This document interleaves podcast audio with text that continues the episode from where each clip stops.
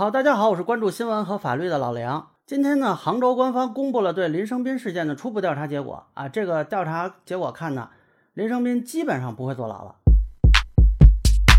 林生斌这个事儿呢，也是网友热议了很久了。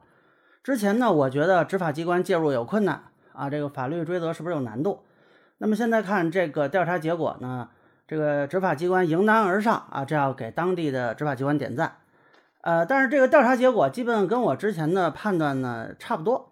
呃，首先说呢，它关于这个杀妻的问题啊，包括有小伙伴在我这儿留言说他杀妻骗保，这个基本上就被杭州公安机关给否了。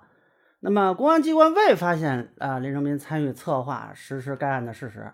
当然了，也有网友这个心存疑虑啊，觉得有各种疑点。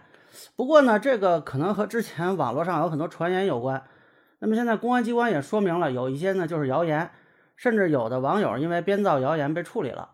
有兴趣的朋友可以看看有没有自己曾经中招的，啊，还是要不信谣不传谣。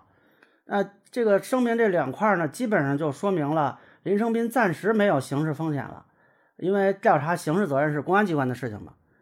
那么最后一块呢，是说网民举报林某斌啊涉嫌其他违法违规行为核查情况，呃，大家注意这一块说的是违法违规啊，没有提到涉嫌犯罪。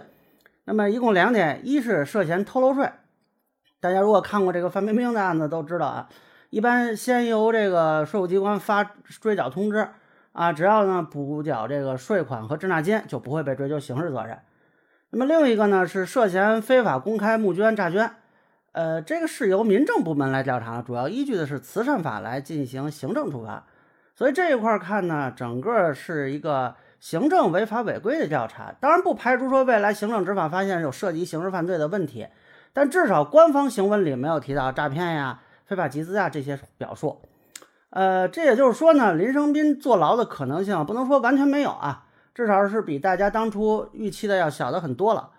呃，不过呢，既然还有后续调查，那么也是不是还能说发现什么新的证据可以追责的？呃，这个就看执法机关进一步的信息发布了。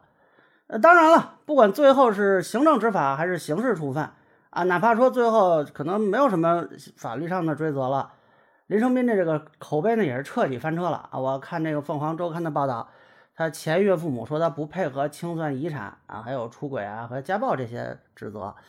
那么因为朱小珍已经去世了，不能因此追究家暴的刑事责任了。但是我觉得林生斌这么对待前岳父母这事儿办的其实挺蠢的。说实在的，你这个前岳父母要真跟你对簿公堂啊，不管是最后输赢吧，恐怕您和您的新家庭成员都甭想有好日子过啊！我其实是奉劝林先生，您别的不说，先把老人家的这个经济纠纷问题给解决一下。另外，我说句可能不太该说的话，林先生现在的这个律师，我建议您考虑一下，是不是还要继续给林先生提供法律服务？我怕你将来有心理障碍。那么以上呢，就是我对林生斌事件初步调查结果的一个分析，个人浅见，咱们说了，也欢迎有不同意见小伙伴在评论区和弹幕里给我留言。您可以关注我的账号老梁不郁闷，我会继续分享更多关于新闻和法律的观点。谢谢大家。